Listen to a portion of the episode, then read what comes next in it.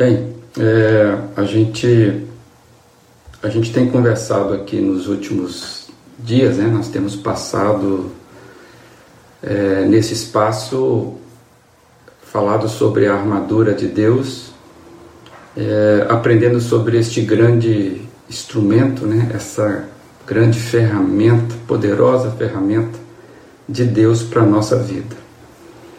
E aí eu fiquei pensando em algumas perguntas, porque nós encerramos, passamos pelas seis peças dessa armadura, mas eu queria ainda fazer algumas reflexões sobre essa, sobre esse texto, sobre a armadura, o contexto.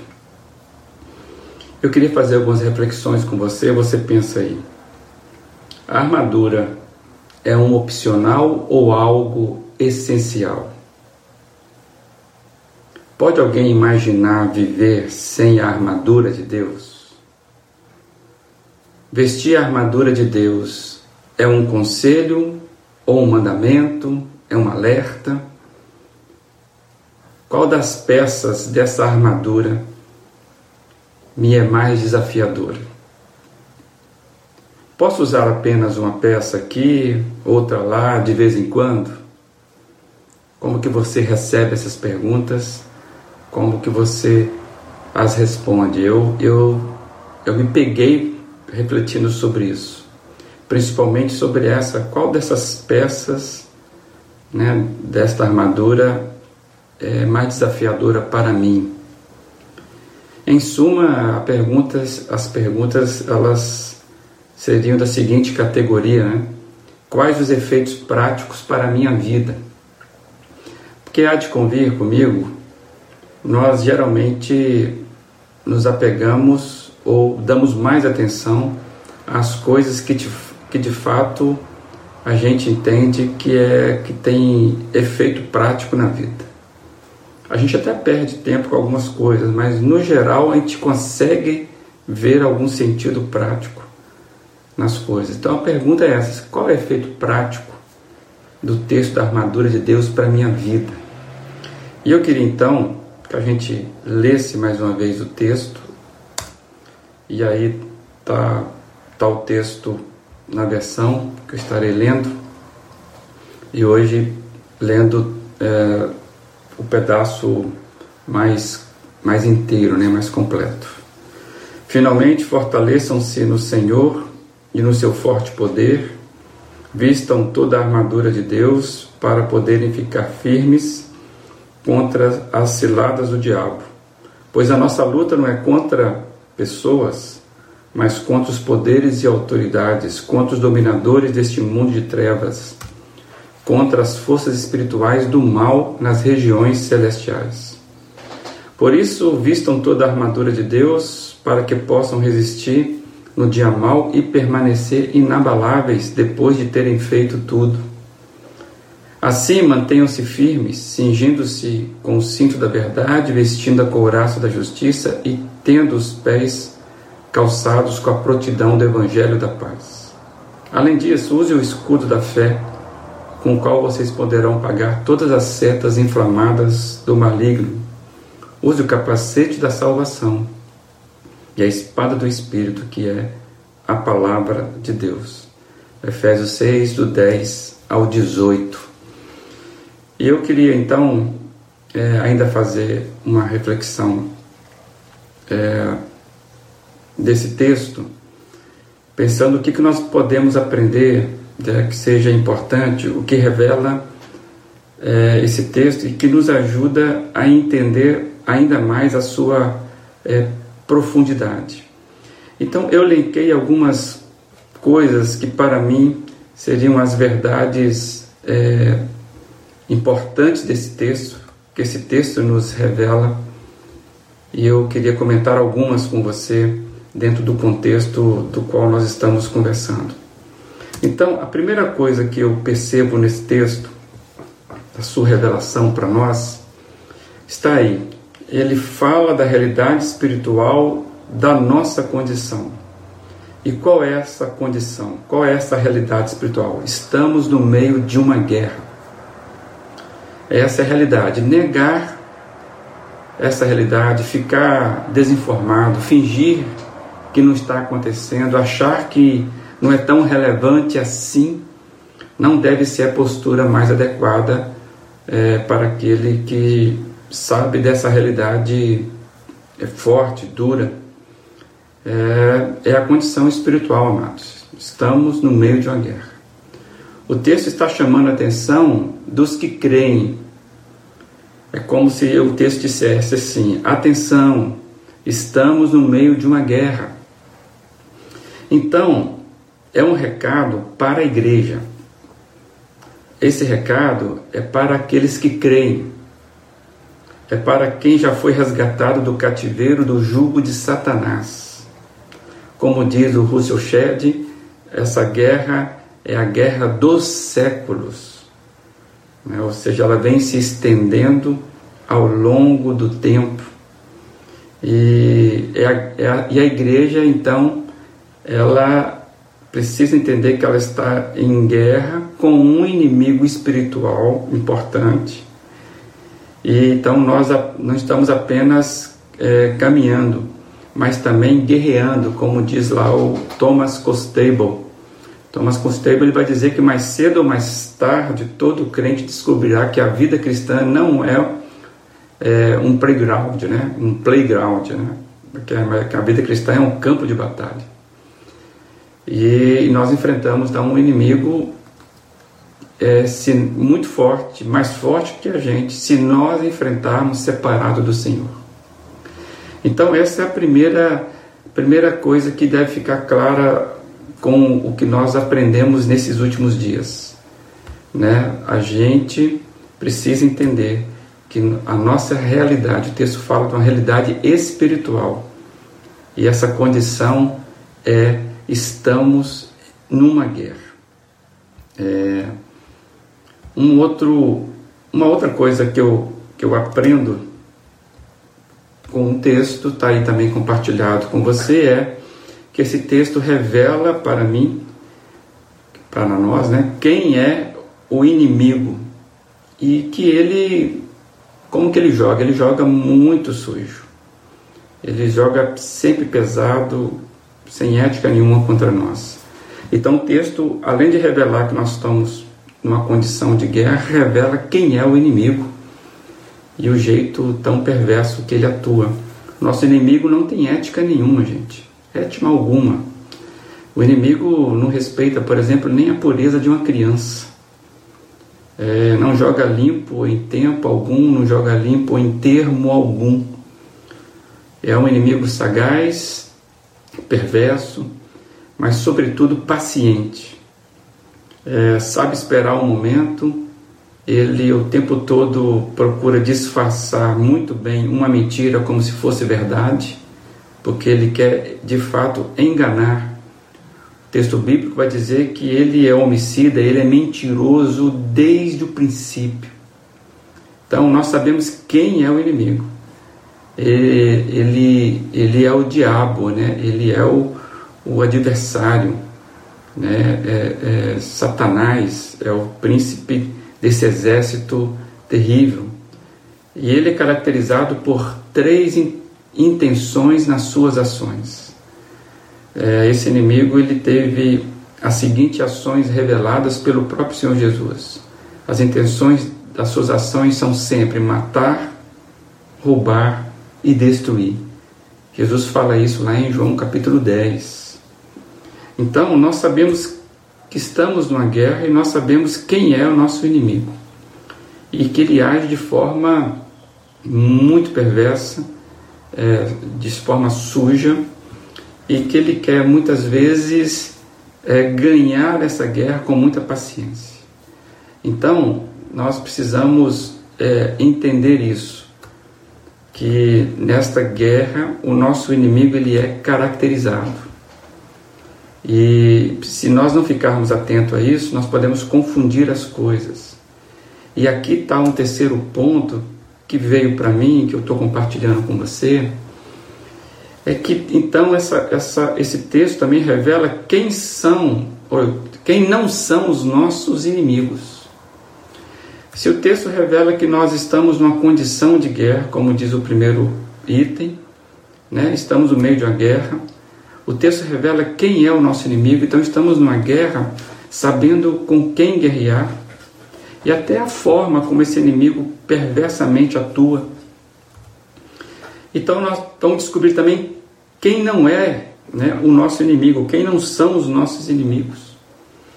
E nós vamos aprendendo que a nossa luta não é contra a carne, não é contra o sangue, ou seja, os nossos semelhantes nunca deveriam ser o alvo das nossas energias, das nossas ações de guerra. É, nunca deveríamos confundir isso. E infelizmente confundimos.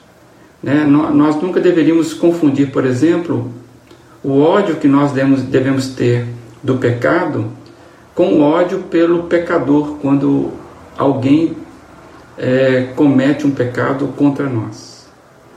Não deveríamos confundir, por exemplo, o comportamento reprovado, né, aquele comportamento explicitamente caracterizado como reprovável. A gente não deve confundir esse comportamento rejeitando ou menosprezando as pessoas, a pessoa que tem aquele comportamento. Assim, é, deveria ficar para nós que quando nós somos ofendidos, nós deveríamos lembrar que não é com a gente. São tentativas de nos tirar o foco correto da verdadeira luta. Faz parte da nossa luta, então, mantermos e ganharmos relacionamentos e não os perder. Isso é importante demais para nós quando nós é, deixamos a verdade entrar e ela revela para nós quem não são os nossos inimigos. Então, os nossos relacionamentos precisam ser é, muito bem cuidados, porque nós devemos ganhar relacionamentos e não perder nessa luta. Infelizmente, nós confundimos bastante isso. Mesmo quando nós enfrentamos pessoas que nos afrontam, que foram é, explicitamente alistadas pelo inimigo, tem gente que de fato a gente percebe que se deixou ser, é, ser alistada do, do inimigo. Mas mesmo quando nós somos, quando nós enfrentamos pessoas assim, nunca devemos perder o foco. Né? Não é chutando, não é batendo, não é xingando. Isso é o modus operandi do inimigo, não é o nosso. Então devemos ficar muito atento com isso, porque o texto nos diz que a nossa luta não é um confronto com pessoas é, e devemos ter muita compaixão, porque nós, quando nós não estávamos né, libertos do cativeiro do mal, quando nós ainda, ainda éramos é, praticantes do nosso eu natural, é, nós éramos do mesmo jeito, do mesmo calibre. Então nós precisamos saber disso que a compaixão de Deus brote em nós. A nossa luta, ela inclusive, primeiramente é contra a gente mesmo, né? no sentido que a gente precisa se postar é, com a dignidade daquele capacete que nós vestimos. Capacete da salvação conquistada em Cristo que nos identifica como do exército dele. Então, amados, isso é muito importante porque eu vejo muito litígio, muita briga dentro da igreja, é, nas famílias, é, parece que nós confundimos os nossos inimigos. Teu vizinho não é o teu inimigo, teu patrão não é o teu inimigo, o seu filho rebelde não é o teu inimigo. Nós precisamos entender isso. É um, um aspecto muito interessante, muito importante para nós. Tem mais um ponto ainda que eu queria dividir, que eu vejo nesse texto, esse texto, para mim, ele revela que a nossa vitória já foi conquistada por Cristo nas mais altas posições possíveis. Nós lemos isso aqui em vários momentos. Do ponto de vista da eternidade, amados, nós lutamos uma luta já ganha. Agora, isso não quer dizer que, que não exista, que ela não existe de fato, ou que não está valendo, é como se fosse uma brincadeira. Não é nada disso. Está valendo tudo. O que está reservado para, para os que creem ao final é a vitória de Cristo sobre todo o mal. Mas a condição atual, enquanto não chegamos lá, a única maneira de viver a vida, ainda mais a vida espiritual, é estando sempre preparados para essa luta, porque vivemos lutando. É, o texto fala, inclusive, né, tem a frase que depois de terem feito tudo, ou seja, amados, até chegar ao dia depois do amanhã, é, nós estaremos em luta. Então é muito importante nós sabermos que nós lutamos uma vitória, uma, uma guerra vitoriosa. Não estamos lutando uma coisa que nós não sabemos onde vamos chegar. Por isso é um crescimento, por isso é um, é um processo de crescimento nessa luta. Quanto mais nós avançamos para aquele dia final, mais nós estaremos preparados para recebermos a coroa da vitória. Então, é, nós lutamos com essa confiança. O Cristo é, conquistou todas as coisas, toda a vitória possível nas mais altas posições possíveis, como diz o texto, nas mais nas regiões celestes. Ele faz isso para a igreja. Então, há uma conquista para nós, sim, mas a nossa realidade é uma realidade de luta. Né? É, o descanso vai lá na frente.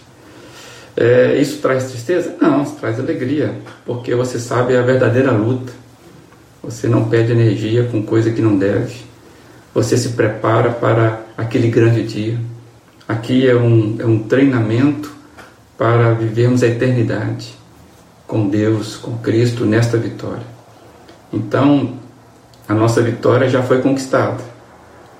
E aí compete a mim e a você nos comportarmos de acordo com essa vitória.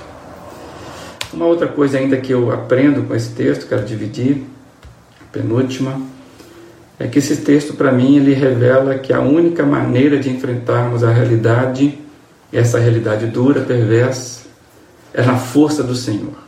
É a única maneira. Na nossa condição, na nossa força, nós não daremos conta. Todos os nossos esforços não são páreos para o que nós enfrentamos.